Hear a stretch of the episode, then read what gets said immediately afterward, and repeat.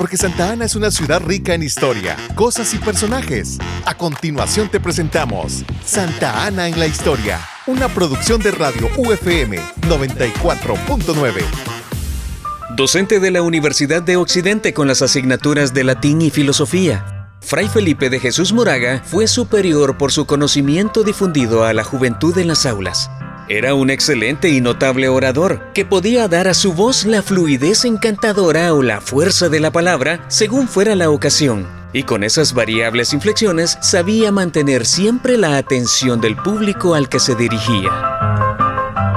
Interesante, ¿no? Te invitamos a escuchar la continuación de nuestra cápsula de Santa Ana en la historia, aquí por Radio UFM 94.9.